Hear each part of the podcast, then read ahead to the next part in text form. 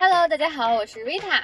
Hello，大家好，我是赞。这里是 Soft Spot。哎呀，我觉得这种一起录音的那个 那个 dynamic，整个就会很很好，就比起就是线上录音，是不是？是啦，就是因为线上虽然能看到对方的脸，但是你也没有办法有一种就是没有距离感的聊天的感觉。对，是的，哦对对对。然后今天我们刚好一起吃了个饭，看了个展览，哎，然后就一起能录音了。而且我们吃饭的地方就是。正就是聊起来，说是我们其实是我们最初定下我们 Soft Spot 这个播客名字的地方，所以就觉得哎，好像好巧。然后就是感觉有也不是回到原点，命中注定的感觉。对对对对，嗯，是的，非常开心。要不要先说说我们看的展览？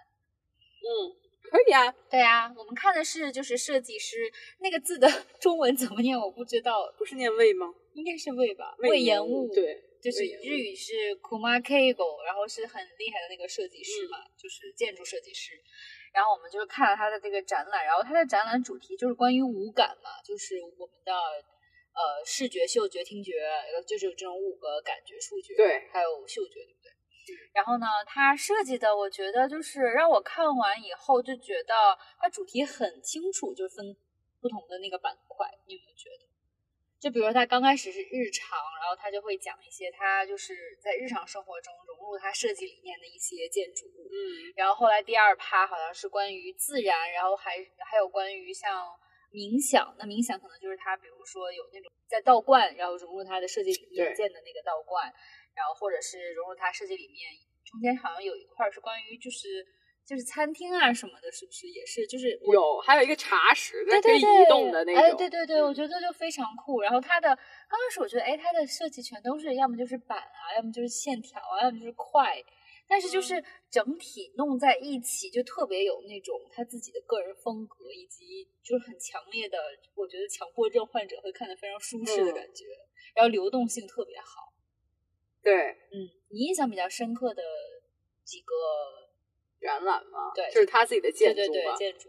我自己印象深刻，第一肯定就是那个茶室，我觉得特别好，就特别像一个就是包裹中的温室大棚。嗯，哦、嗯，对对，有就是让你进去之后非常有安全感。对，是的。然后还有一个是我忘了是在哪儿，但是它是融合了当地的这个呃感觉，然后呢，它做了很多下沉的东西，应该是一个。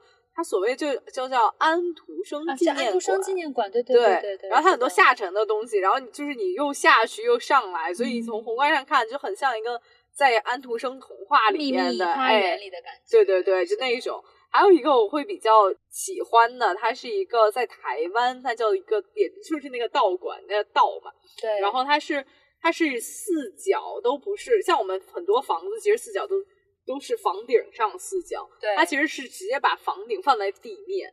是的，它那个房檐很低。嗯、我刚开始还对它的怎么支撑结构，其实就是里面的横梁嗯啊、嗯、和它那个房檐，它整个把建筑支撑起来。嗯、然后还有一个我比较觉得很酷的，它就是一个呃，它一个观念吧，它是一个所谓的就是呃，在室内和室外中间。嗯。哦，然后他做了一个类似房檐的东西，嗯，它算一个类似就是灰色地带一样的东西，就是它既不算室内，它也不能算室外，嗯。嗯。嗯，但是我就很喜欢那种空间，就是你打破那种室内室外空间，哎，对你实际是在室外，但你又会有一种在室内头顶有房，呃，就是那种房顶的那种感觉的，嗯，我我自己是很喜欢这种。但整个展览，我其实最喜欢的就是那个多媒体的啊，那种沉浸式感受哎，我觉得做的好好哦，我比那些光放纪录片好很多。对，我刚开始以为是会有点像，你知道，就是之前就是卷花什么那种全川石花吗？对对对，我还以为是那种，我就觉得是那种，只是就是，我觉得那种意义在我看来就是好像网红打卡，但是就没有什么太多意义哎，在对，或者有一些就是建筑建呃。就是建筑的纪录片，对，我之前去敦煌的展就会有一个纪录片，对对对对但它实际上是真的是利用它的一些设计理念，然后就是打破了建筑材料和自然景观，然后打就是线条，还有板块，嗯、然后不同的光影的暗明暗嗯，交替，我觉得做出效果特别特别好。他做对，他做了一种视觉效果，就仿佛让你是身处在那个空间里，跟着对他就是上下左右腾动的那种感觉。的是的，那个是做的还蛮好的。嗯然后我还有印象比较深刻的是他，一个是他在海口建的那个专门给帆船停泊的那个地方，然后是相当于是帆船公园，然后它专门是相当于取材于海口是海浪嘛，嗯，然后是相当于模仿海浪的那种翻滚的形状，修了一个就是有点像休息室与驳船的大厅那种感觉，那个我觉得还蛮酷的。还有就是他在杭州还是还是呃哪里的山里面，你记不记得？就是跟当地宁波的那个建筑啊融为一体，对对对茶然后在田，对，就是呃杭州也有，就是反映。他当时的茶田的文化，然后他相当于很完美的融合进了就是山里的那种呃感受，然后嗯就是你就能看到它有点那种茶一般颜色的那种房屋的屋顶的板块结构，我就觉得还蛮酷的。哦，说起这个，我有一个就是印象很深刻的，是那个宜在宜兴的啊紫砂壶博物馆。对对对，那个也哦蛮酷的，那它就用是紫砂陶去建的，对，板用陶做的，嗯。哦，我觉得总之就是它又有那种很现代性，像你讲的，就是又同时还尊重了当地本来的那种文化对以及呃它所修建的那个建筑想体验体现的东西，他都能表现出来，我觉得这还蛮厉害的。哎，我觉得还有最最有意思的点是我们快出来结束的时候，就他会放很多小片儿，然后那个小片儿就日本人做的小片儿就很有趣，有一个是就叫 Sleeping，然后呢，他就是记录了大师一直在各种旅途中或者听讲座的时候睡着的画面 对对，然后还有一块儿是就是全都是在他在各种玩儿那个手机或者是玩儿啊，电子对，玩产手机，就感觉好像能看到他生活化，而不是那种放在神坛上的那种感觉。哎哎我觉得这个还蛮好。就是像普通人，对大师也是普通人，普通人也可以成为大师。是的，我觉得整体来讲，给我的感觉这个展还蛮值得一看的。在北京的嘉德艺术中心，如果有嗯在北京的朋友，呃，十一月三十一号之前还可以再看。嗯，是的，是的。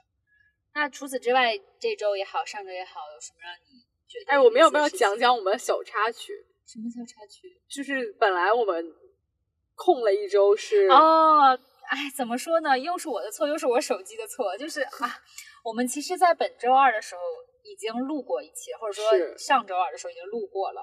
然后呢，我当时的录音用的手机，然后全程它一直在往前，就是进度条在滚，所以我觉得它没有问题。常运行。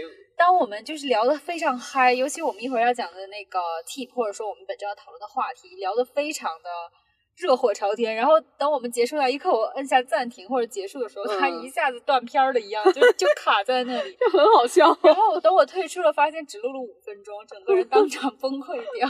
对，所以就是如果有录嗯播客的同学或者同行们，嗯就是大家，我不我不推，我现在已经不推荐大家用苹果的对对对语音备忘录了。对对，它现在 bug 非常多，像我之前也出现过，它整个会白屏，就整个 A P P 都进不去。对我 A P P 也是像你一样录过录个几分钟之后就卡在那儿了。对，而且我在哦小红书上发现了很多同好，或者说有受到同样困扰的朋友们，所以不管大家是工作中会用到，嗯还是说生活中你可能有人记录点滴会用语音备忘录，那对你来说很重要的回忆，结果它出现这种问题，其实对个人的伤害非常的大，心理上，所以就是提醒大家不要不要轻易哎尝试语音对对对备忘录了，对对对。对，可以下载一些其他 A P P 代替，或者是那种专业录音的笔啊也好，或者是其他器材。OK，那我们就还说到骂你狗影嗯，好啊，好啊。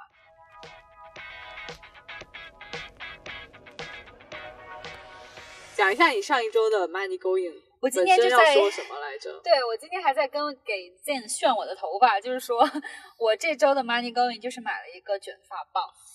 然后呢，其实我之前也跟大家分享过一款，就是那种自动卷发棒嘛。对然后那是一个对对对，嗯它长得其实有点像郁金花苞，然后它相啊当于是形状是那种郁金花冠，然后它中间最里面其实像蛋卷儿一样，就会有一个就是一般卷发棒形状那种烫的加热的地方。日本的？区域。我买的那个好像是日本的还是国产的，就是它名字起的很像日本的一个牌子。哎，你知道？你记得之前有一个说到这儿啊，就随便插一句，就嗯你知知道原来有一个洗面奶也是那种浴巾花苞，然后那个你一摁，它会出现，它会出花，我知道，我觉得非常多余。啊，很有趣啊，是啊有趣但，我觉得很多余。Anyway，就是当时我买那个时候，其实体验感也 OK。但是其实当时我就有一种感觉，就是第一，那个郁金花罐它是塑料的，所以其实我卷的过程中虽然不会烫到自己，但仍然能感受到热蒸汽，然后在那个就是塑料上面的那种感觉。还有就是它卷发的时间，我觉得还还是相对有点长的，就是我一只手要 hold 在那里，再加上我头发比较多。然后后来呢，我一个朋友给我推荐说，你试一下飞利浦的那款。新的卷发棒，嗯，然后呢，我就是半信半疑，然后刚好在佳琦直播间在做活动，我就买下来了。然后它肯定是比我之前买那个要贵一点，但是我真心觉得它更好用。嗯，那首先它就是它不是那种塑料材质了，它的外壳就是金属材质的那种，就是很厚实，就拿你拿手里很很有安全感的那一种，就绝对不会烫到自己。它加热的时候，然后还有就是它的卷发时间，我觉得就是明显要比我那款要。短，然后即使它是，呃，比如说它是可以设置像温度有三档，然后它的保持时间也有三三段，那我把温度放到中间档，然后时间放到最长，它也还是比我那一款用的时间要短，所以其实我可能在十分钟以内就能把整个头全都卷完了，啊，就很快，然后用起来也很顺手，然后像往左边拨就是往左卷嘛，往右边拨就是往右卷，然后你可以还它它还跟那个不太一样，是你放中间它就可以。就卷出花样，你知道吗？但是它会，你要手动这样卷，还是不用？它是自己吸你的头发，直接吸进去卷。相当于你是拿一缕头发，然后放到它的花冠，它有一个开口卡在里面，然后你一摁它的那个卷发，就是开始卷发，然后它就相当于吸，也不是吸进去，它就是转进去啊。对，然后它还有负离子保护头发，然后就我觉得这个纯属就是给手残党用的。因为其实大部分你像去我们去美发沙龙，即使比如他们吹风机会换成戴森啊或者高级一点的东西，但他们卷发你没有发现还是会用就是就就最普通的你要自己拿手卷的。对，因为但是我讲真，我觉得很多女生肯定很擅长卷那个，但是我自己真的不行，而且我还烫到过自己。然后我就卷度什么的，我以前用过别人的，我觉得我真的掌握不太好，所以我觉得这个自动卷发棒对我来说就是福音。那它可以自动调节说。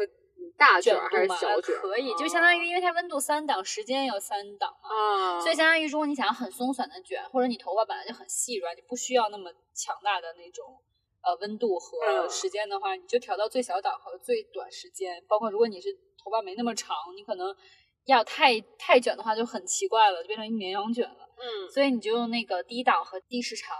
然后如果你头发比较像我一样，就是毛沙发啊，有点要又长又又。粗一点的话，那你就可以用时间长一点、温度高一点啊。对，所以我就觉得，如果你是手残党又想烫出漂亮的卷发的话，就可以试一试这个。蛮好的，我今天看你的效果 是蛮是还蛮好的，就好像认真做过的。对对对对对对对对对，是的，所以我还是蛮满意的，就非常想分享给大家。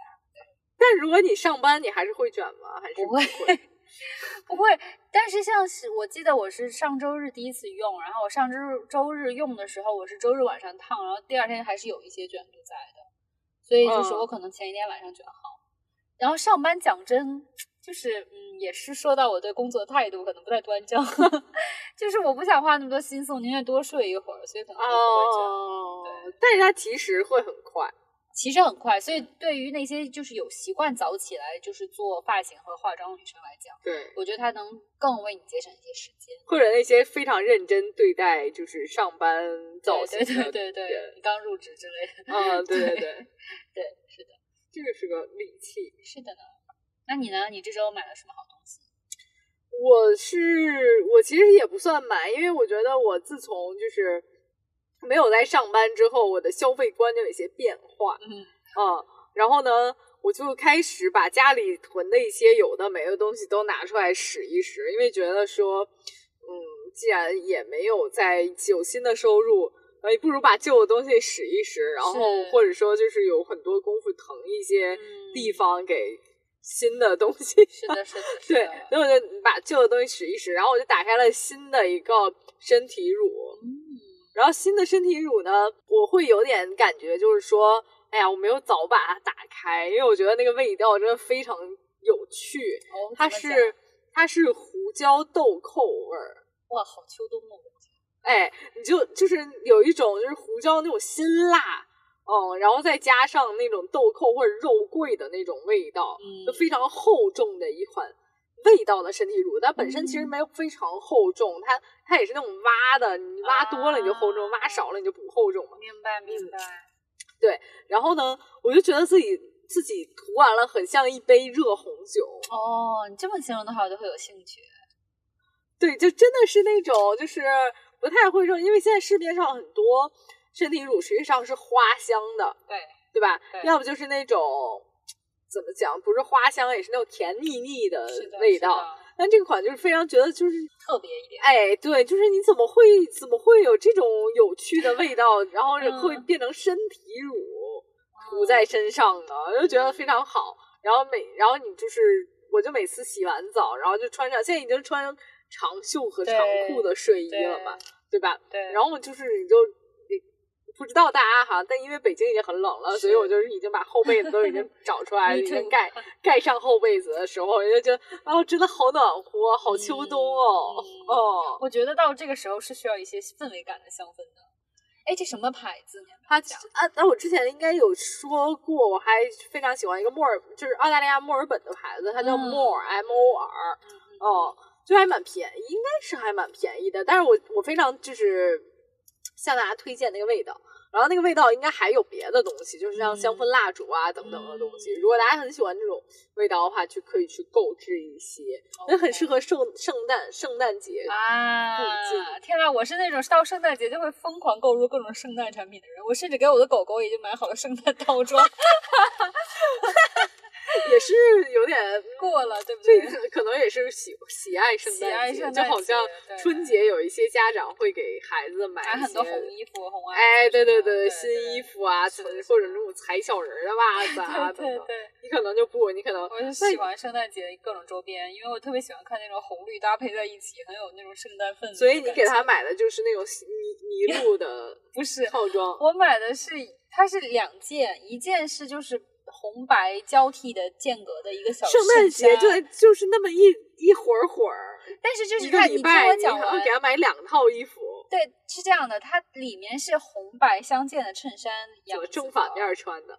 不是，然后 外面第二件呢是一件绿色的，有点那种毛球的坎，有点像坎肩或者说那种毛背心一样的，所以如果很冷的时候可以套在外面，所以它俩搭配在一起是圣诞，但是分开就又各是一一种感觉。所以这个小狗出门要穿两件衣服，就很冷的时候可能会穿两件，然后就是现在在屋里，如果没那么冷的时候，太阳很足的时候，我就会就只给它穿红白相间的那个衣服。我不知道大家是怎样的，但是小狗在屋里还要穿衣服我觉得就是你得看什么狗，就很多毛很重很大的狗，它其实不用穿衣服，并且这是完全是人把自己的一些觉得想法投射到狗身上了。但是这两天我这分明感受到了我家的狗因为冷它会拉稀，就没有任何其他的就是问题的拉稀哦。然后，并且放屁很臭，因为这屋里就只有我跟它，我没有放屁，那只能是它了，对不对？嗯，非常臭，所以它很明显就是觉得有点冷凉了，对，所以我需要给它穿就是保暖一点，因为有些小狗它确实还是需要穿，OK，就是毛没有很蓬松、没有很厚的狗狗。是的，是的，哦，对对。完了，我都忘了我们在讲身体乳，为什么讲到了狗狗的衣服？哎，没错，反正都是买东西吧。对对对，哦嗯，但是你一说起这个，我也想到我最近新买的一个身体乳，就是是我跟你一样，就是到了这个季节，我完全不想闻任何就是那种花香味的身体乳，哦但现在我用的刚好是一个就偏花香的，就是桂花的。当时我想说，桂花明明是秋天的呀，但是买回来之后，我觉得可能它太桂花又不太适合，还是怎样？就因为它是欧舒丹的那个桂花香，所以它其实还是欧洲对桂花的理解，不是像咱们对桂花啊，那种不是东方式对，所以它就还是偏，其实就是那种甜香花香嗯的，所以我很不喜欢。然后后来刚好又是在佳琦直播间，然后看到竹本出的新的身体乳，它是嗯精油身体乳，但它不是。它的身体乳不是精油，它只是说它的那个乳里面是加了精油的，所以嗯它其实比起一般的，不像你那种是挖的很厚实的，它其实还是比较乳液的但嗯它又因为有精华在里面，所以其实又好推开，但同时又很滋润。OK，这两点能结合在一起，我觉得很不容易，因为有的很轻薄，但你一涂好像就没了一样。是，但它那是涂了你之后，你还是觉得很滋润。嗯，然后重点是它的味道真的非常好，因为它就是那种让你觉得自己就是那种空山竹林里面，然后有点或者有点杉树在，就是它完全是那种杉树呀，然后苦橙啊，就是那种不会是完全不会就是让你觉得有甜腻花香，就是那种很清冷很很舒，但同时又很舒服的那种森林香的森林木质香调就很高级的那种精油香，然后又很好用，所以我觉得还蛮好的。就一般到秋冬，要么就是那种香料肉蔻类的，对不对？然后要么就是那种森林厚厚重木质香，我觉得。所以我觉得我推荐，如果你是觉得哎香料是不是不太适合我的话，你也可以尝试一下这种森林。那它是按压的，对吧？对按压的，所以我哦我我还蛮喜欢按压压的对我喜欢按压，因为就是有时候你在浴室里面，然后你要弄那些挖的东西，就感觉会有点麻烦。我会觉得清清爽爽，就是一起一一涂比较方便。对。我，我一方面觉得按压其实比较好，是因为有时候你留指甲，然后你一抠，其实都在指甲里面。然后还，然后像我这种就是还还觉得说有点浪费，然后还要还要再 手动抠出来抽出来，当 我也是抹在手上。我懂你的意思，因为尤其我，而且我还是甲片，所以就更容易就是残东西在里面。啊，对对对然后一方面又觉得说按压其实也没有办法，像最后就如果是那种抠的，是你嗯，的身体乳，你其实可以把它抠完全抠干净，对对不对？对对对，按压其实是没有办法做，对，弄很干净，所以我觉得有利有弊，嗯确实嗯确实。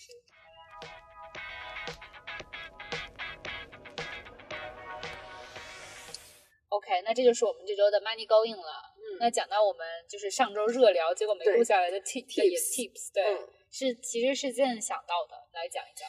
因为我在上一周里，包括这一周哦，就是经历了非常大的激素水平过山车，嗯。啊、就是有有一些 PMS 就是困扰着我，我觉得我的激素水平可能有一些波动，以至于我整个人的就是精神状态非常不好，然后就会觉得说在，在姨妈的前一周你会非常暴躁，嗯。然后呢，你又同时非常沮丧，嗯。你会觉得出非常没有自信，嗯。然后我就非常想到说，好像男生不是这样。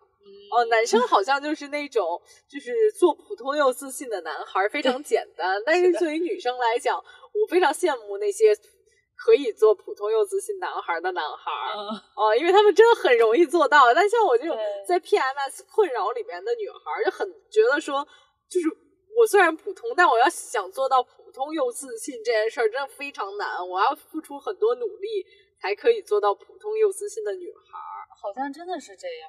而且我觉得我首先我也会在 PMS 的时候这样，包括我哦来的时候更会这样。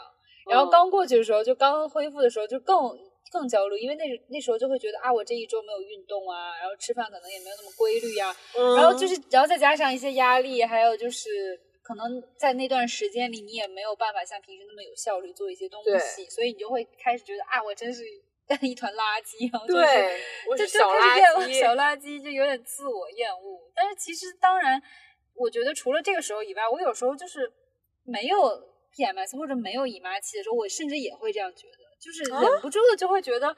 我不够好，我不哦够优秀，好像就很容易，就从小长大就容易自我反思思和嗯自陷入自卑的那种状态中。就即使旁边人、你身边人跟你说你已经很做的很努力了，你已经很棒了，但你还是觉得好像不够，或者说我还是不够好。嗯，我觉得我在跟旁身边的人聊天的时候，觉得很多女生其实都是这样，对就好像女生其实明明很优秀了，甚至都会觉得自己就是普通以下、自信以下。对，就反反而说，有时候女生女性会觉得普通这件事儿是一个贬义词，就好像说，哎，你就是一普通女孩儿，会觉得说，嗯哎呀，你好像 看不起说我我？对 你很看不起我的样子。那为什么会这样呢？你有想过吗？你是说，大家为什么会这么难做普通自信的女孩？我觉得这个和社会给女性的一些就是就是潜在的嗯观点是有关系。对，对，就是小时候可能你作为女孩儿，男性调皮一点儿，你会就是大家不会有太多的苛责或怎么样。但女孩就是你要你要乖乖的啊，你要就是做一个好女孩啊。对你首先可能你首先要文静啊，你要懂事啊，你要像个女孩。我不知道有没有大家听过说，就是有说你不像个女孩，但是像女孩应该是什么样的呢？其实也是一个就是大家的潜意识里面觉得女孩应该文静，觉得女孩应该懂事儿。但其实，但其实这就是这是女儿标准吗？其实也不一定。对，嗯，对，是的。包括我觉得，就是女生很多时候要面临的就是要求会更多。就是我觉得可能在古代啊，说的很早以前，你就是做好一个贤贤妻良母就好。那现在好像就是又要求女生做贤妻良母，然后又要求女生好像学习好，事业也要好。然后当你学习事业好的时候，如果你家庭没有成家，没有怎么样，又会说，哎，那你。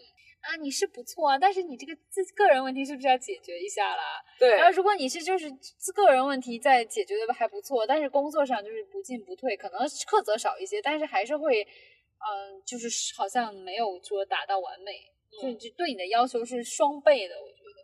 哦，而且你知道吗？就是前一阵我自己的个人经历哦，嗯，就是我在工作的时候，然后然后领导就问我说啊，你那个。呃，你个人问题解决了没有啊？然后就是感觉也没有说要给我介绍对象，但就是说啊，年龄也差不多了，还问我年龄，你知道吗？然后就说这该解决个人问题了。我当时心想，第一关你什么事？就可能他出于好心了，对不对？但是就是很上一代的那种眼光来审视，就是呃女性也好，或者说审视就是你作为一个员工也好，我就会有点觉得大可不必。但是其实这种问题好像在男生身上就出现的很少，或者说可能只是调侃意味的。跟他聊这些，甚至很多在面试的时候都会会会被问说：“哎，你有没有啊？”对我还真的被问到过，你有没有生育计划？对对对，我有我也有被问到过，说有没有成家。嗯哦，而且你就是我记得我们上次也聊到过，就是说如果男生是成家的话是加分，但有时候女生成家了之后，他就会觉得你可能不好出差呀。或者说你生孩子的话，那你可能会有什么其他问题啊？这种。然后我我其实有面试的时候也被问到过，但其实还好，就是在于人家会很客气的说，冒昧的问一下你现在是单身啊，不是你现在是有没有就是结婚了还是没有？但是我仍然觉得这个问题其实是有一点莫名其妙。是啊，但好像作为就是招别人的这个招聘方来讲，好像会更倾向于招一些。我不知道女性女性可能是更倾向于招一些已经已婚，然后已经生最好还生过孩子了。哎，对的，嗯哦。然后呢？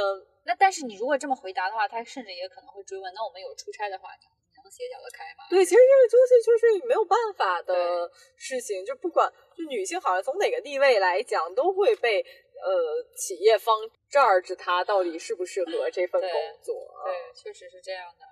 然后包括我觉得有的时候就是，我曾经有一度，虽然可能这么说很不政治正确，我宁愿自己的领导是男领导而不是女领导，因为我觉得女领导会特别的细枝末节、抠一些，就是没有必要的事情。就有的时候，比如说有的男，也当然也不能全就是以性别来说了哈。但是就是我遇到的，就是有时候男领导会，比如说你就是偶然请个假，或者说他看到你摸鱼也好，或者他晚到一点，他不会说什么，只要你把工作做完了。但是我遇到的有些女领导就会说：“哎，你怎么还在干这个？我明明交给你了这个你去做啊，或者说你迟到了超过几分钟啊这种的。当然，我不能，我觉得不能是全以偏概全吧。但是我会觉得说可能会遇到这种问题。你你不知道你遇到过吗？我其实没有。你还好。我我其实没有。然后我其实觉得就是每个这个。还是分领导风格的问题。我也遇到非常好的女领导，嗯，但是我也遇过非常不好的男领导。啊，对，这样平衡一点，我觉得。对，所以这个可能还是领导风格有问题。所以这个其实，在在职场来说，我觉得更应该说 girls help girls，就是在于说，嗯，女女性领导她也知道说女性本身会面临到哪些问题，是，但是呢，就是有时候。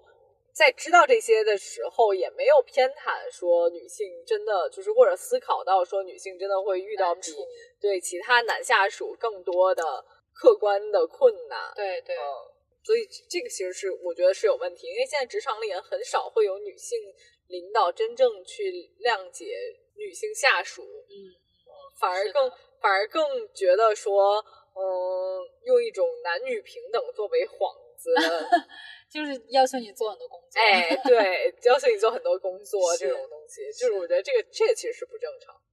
但是我也有看到比较好的一面，就是我有很多同事，因为尤其是大家都是年轻人，嗯然后思想也都会比较开明，或者说更能互相体谅一些。嗯就我能看到一些 girls help girl 的那嗯种现象在，像我前一阵也是姨妈痛，刚好工作又遇到很忙的时候，然后另一个同事他知道我情况之后啊，就主动会给我止痛药啊，帮我分担一些工作，嗯我就觉得这种让人觉得很暖心。是对，是这样的。这个嘛，我觉得这个是对的对。二就是作为，就我们今天讲的，还是说，就是作为普通又自信的女孩儿，应该就是实际上会比很多普通又自信的男孩儿，要难，对，就作为如果是作为一个起跑线来说，可能普输在了起跑线上。哎，可能很多普通又自信的女孩儿要达到那个起跑线，是事先要做很多努力的，才可以就是是在一个普通又自信的起跑线里边。对嗯，对，那怎么能做到普通又自信的女孩呢？我们说到就这个解决方案上面。解决方案的话，我觉得首先就是要自我我自己觉得啊，首先你肯定是要自我认可，对，你自我认可，你才可以通向说，不管是普通还是不普通啊，不普通拉的更好，就是你才可以作为就是自信的第一步。对，嗯，对，我觉得就要自爱、自己包容。就是很多时候，就是你已经给自己设了一个非常非常非常高的门槛了，嗯，就是你相当于潜意识里就把那个起跑线拉的特别特别的高。我觉得就是普，就是潜意识里会把自己的呃女性会把自己的标准设立的比呃男性更高。也对，我觉得是这样的。对，就仿佛好像说我我达不到什么成就，我就不应该私信。对、啊对，对，总是想着说我一定要达到什么成就才应该自信，但其实我觉得大可不必。就我们应该向一些男生学习，嗯，就好像说我那个标准也没有很高，对，我就是普通。对，但是但是我觉得就是做到普对我觉得很多很多人就是做到普通，他就可以自信，这个是令人学习的一点。是的，是的，是的。嗯，有对些有些像女性，很多时候是我做到普通，反而不反而不自信。对，一定要说什么要超越什么，我对我我一定要做到优越，对我才可以自信。这个其实我觉得是一个不太对是一个不太让让人觉得正确的事情。对，啊，你往往就陷入一个就是一个死循环里面。嗯，我不够，我不够优越，所以我不够自信，我不够自信，反而反而就是阻挡了我变优越的脚步。对，嗯，对。然后我觉得同时也可以想一下，我们平时有时候会看到身边的女生，就是她可能没有说做什么特别了不起的事情，但是你同样作为另一个女性，你会在她身上看到各种各样的优点，然后嗯你会觉得啊真不错，然后当然不一定是自卑了。我就我就想说的是，你就是用这种眼光来看自己，就是你身上肯定也有很多很多闪光点，就不要说是觉得自己没有做什么就就不能说有信心，觉得自己很好。对，对我觉得反而你说到这个，就是反而我觉得第二点就是，作为女性，你应该在看到别人的闪光点的时候，勇敢的夸赞别人。对，对，就是因为有时候我们你看到别人的闪光点，不一定说他本人自己也会看得到。对对对对对，嗯是的，是的，是的，就是那种你知道，在国外，我就经常喜欢讲这个，嗯，就是他们经常会聊，就没事陌生人就开始聊天的那种，在嗯浴在洗手间碰到。然后我之前上学的时候，就是就是那种在洗手间碰到，然后我可能当天是涂了一个什么指甲也好，或者说穿了一个什么衣服或者一个什么首饰配饰，他就会。你不认识这个人，你甚至出了这个洗手间，就不会再跟这个人见第二面，他就会说，真的很发自内心地讲说，哎，我真的很喜欢你的你的头发，我真的很喜欢你的什么什么的，就是那种夸赞你。包括就是我有一次还是高中的时候上瑜伽课，然后就是那天早上很早的课，然后当时我去的很早，只有我跟老师两个人，然后就是没有任何就是前提提要的那种，然后老师忽然就讲说，Rita，你知道吗？你很美。我当时觉得天哪，好高兴。然后因为很少你会。受到这种夸奖，尤其是在青少年时期，你不觉得吗？就大家都是那种很 teenager，然后很就是很面，就是对，然后就忽然有一个人跟你讲，就是你也能感觉到他真的很真诚的跟你讲，就就是你是你是美的，对，而且你能感觉到他夸你不只是外表，而是说你作为一个人。嗯，我当时觉得天呐，整个人就被洗涤净化了，你知道吗？就觉得我那一天就觉得自己充满了光辉。甚至你看到今天了，过去这么多年，我还记得那个瞬间，然后就觉得就是感觉到了人间的温情一样，或者怎么样，就觉得每个人就是都是很美的。对对，我之前听过一个笑话，就是说外国人喜欢夸人，夸到什么程度呢？就有一个人他在他在国外留学，然后他是也是上卫生间，然后突然旁边隔间里就会有一个声音说：“I love your shoes。”他说啊，我觉得他们真的会这样，就是而且就是很很随性的，很就是注意到了他就说出来。我觉得我们就是 girls help girls 的。第一步其实就很好实践，就是你去夸一夸身边的人，嗯，然后让这种爱传播出开出去。对，就是持一种比较开放的态度吧，不要像是就很多，我觉得身边也有很多女性，就是我不是有一种有一种固有的观念，就是我不认识你，所以我也不应该跟你有什么过近的交流啊。对我，我甚至就不应该跟你交流啊。对，但是现在我觉得也很多，像我跟同事也都会说，哎，你今天这个耳环很好看啊什么的。我觉得就是从这种表表浅的到甚至深层次，比如说，我觉得你今天做的一个事情、一个举动，我觉得很受打动，或者说我觉得特别好，嗯，我觉得都可以讲出来。对对，是的，是的，对，就这种，我觉得还是一个比较就浅，就是可以很好实施的方法。没错，是的，对，然后让身边的普通女孩，也就是。就是随随着你自己的影响力变得更自信一些，这个其实是一个非常好的方法。嗯，然后还有一个就是我特别讨厌，就说啊，你女生长得普通，你就要多读书。然后我就觉得说，你长什么样子，你都要多读书，对啊，这没有关联啊。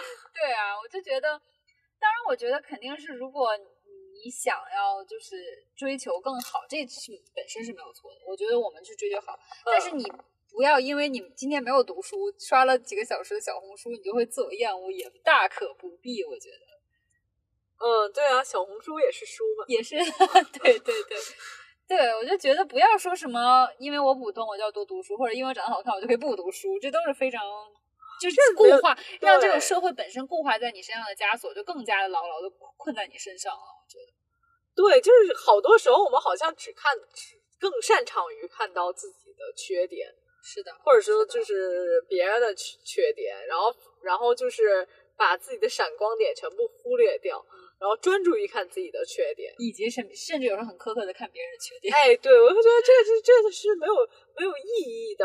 就很多不是说之前有一故事，什么悲观的人看一瓶水，只能看到它只剩了半瓶。对，呃，他半呃只。只只能看到它半瓶没有了，然后但乐观的人就会想说，我还有一半。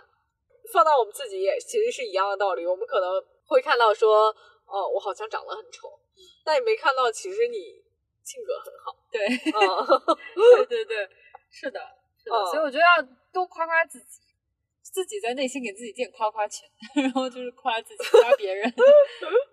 对对对，就是就是。我觉得夸夸这事儿真的非常还挺挺建建立自信的，是的，是的，因为如果你确实就是自信上面意识到自己做的不够的话，那就要有意识的锻炼自己这一点。觉得，对，你是说锻炼自己的自信，还是就让自己给自己更多的自信？对对，嗯，对对对，就是没有没有什么补什么。对，是的，是的，是的，对，我觉得是这样的。你要当你自信起来的话，你会发现你。愿意去尝试更多事情，你也更愿意去打开自己的圈子了。我觉得你的世界也会更不一样一些。所以我觉得做普通自信的女孩是很重要的。对，就是呃，首先我们得承认说，普通不是一件不好的事情。是啊，因为大部分人都是普通人。对对，嗯，就我们今天去看的那个展览也是，就是但其实大师也是普通人，就相当于说全世界所有人都是都是和你我一样。对啊，你像我们也经常能看到一些我们觉得很闪闪发光的女明星，其实自己也会有一些焦虑啊，也会有各种的什么，甚至是呃，就是很严重的就是社恐啊这种的。所以我就觉得你不要去盲目的去崇拜别人，然后觉得自己不好。哎，对对对对，首先要承认说，普通这件事儿是非常没有无害的一件事。对对，然后呢，其实你做到普通已经算是很，就针对于女孩来讲，就已经是有努力过的。对，嗯，然后其实已经有努力过才站到那个起跑线上的，对你应该要认可自己。是的，是的，嗯，没错。对，所以你觉得你下个月会变成更开心、更我觉得我的激素水平正常了之后，我就是一个普通又自信的女孩。对，所以就是包括其实你放回到你就 PMS 的时候状态不好的时候，你就接受自己躺平的自己啊。对啊，对就是没办法。说说实话啊，就是你也没办法。对但是那个时候呢，我觉得更重要的确实就是要自我鼓励，没错，嗯，包括积极的向身边寻求帮助，对，嗯，是这样。就不要害怕说我我这人不自信，不不自信也不是说白了也不是什么值得丢人的事情。我不自信，我就怎么了是我一个缺陷了。哎，对，变成我缺陷了或怎么样，其实也没有，要坦然去承认自己的，说我要不自信，嗯那不自信只是一个客观事实，客观事实都是可以被改变的。对，嗯对，我觉得自信，自信嘛，还是要自己给自己一个信念和信心。哎，对对对对对，嗯，所以各位普通的女孩加油吧！对，是的呢。那我们这期的节目差不多就到这里啦，那我们下期再见吧，拜拜。拜拜。